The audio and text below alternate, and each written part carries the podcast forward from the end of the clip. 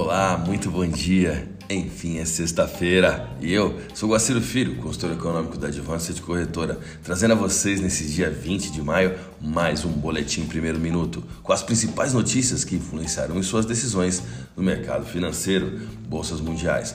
A bolsa de Xangai encerrou o dia com alta de 1,6%, enquanto a bolsa japonesa Nikkei alta de 1,27%. Mercado futuro norte-americano Dow Jones Futuro alta de 0,92%, S&P 500 alta de 1,14%, Nasdaq alta de 1,57%, Europa DAX alta de 2%. O Ibovespa subiu e o dólar teve queda contra o real nesta quinta-feira com ativos brasileiros recuperando algum fôlego depois de registrarem baixas acentuadas na véspera, embora os principais mercados de ações internacionais mostrassem dificuldade em recobrar suas forças em meio a temores sobre o crescimento econômico global.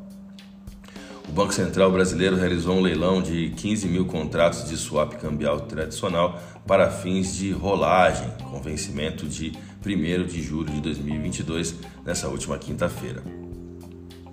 O dólar operou em queda contra o real nesta quinta-feira, alinhando-se ao movimento internacional de recuperação de moedas arriscadas, depois de uma forte onda de vendas na véspera, quando temores sobre inflação, aperto monetário e possível desaceleração econômica aumentaram a busca por segurança. As perdas acompanharam a queda de cerca de 0,8% do índice do dólar no exterior, no que alguns participantes do mercado avaliavam como um ajuste técnico depois de a moeda ter avançado 0,55% contra pares de países ricos na véspera, encerrando uma série de três dias de baixa.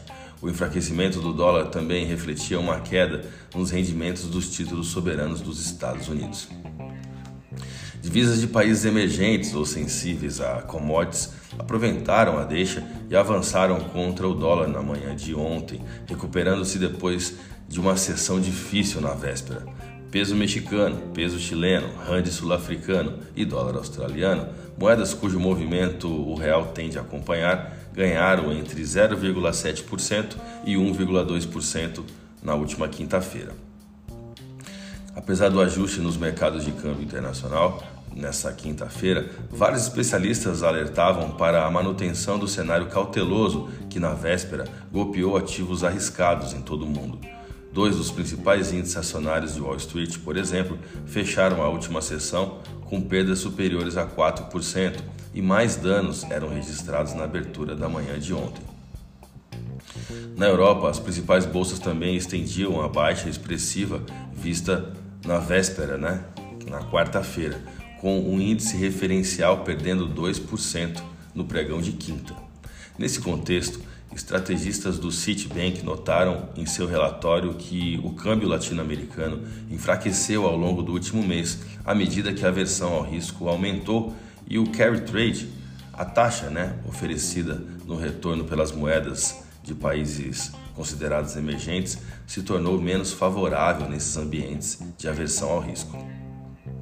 O banco norte-americano piorou sua expectativa para a performance do real no curto prazo, vendo a divisa é, próximo ali da taxa de 5,15 né, nos próximos três meses, uh, de 4,70 que era previsto para o mesmo período. Olha só a diferença, né, o ajuste na nossa taxa cambial.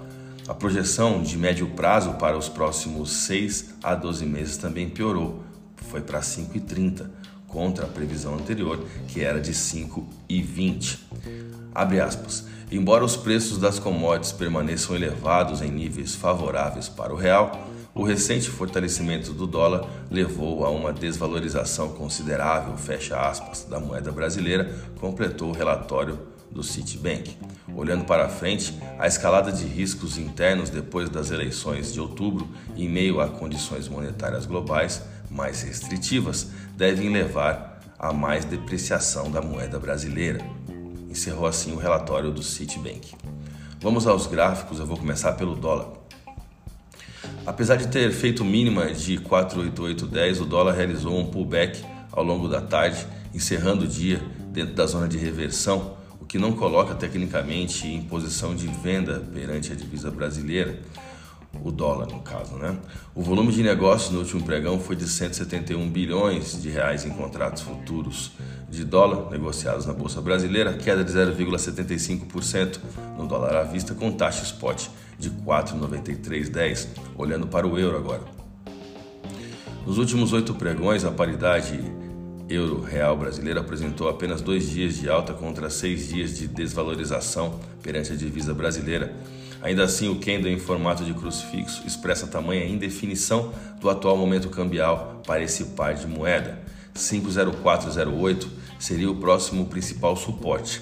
A moeda da zona do euro encerrou o último pregão também com alta de 0,38% e com taxa spot de 5,2184. A minha dica, você já sabe, siga nossos boletins para ficar sempre conectado às principais notícias.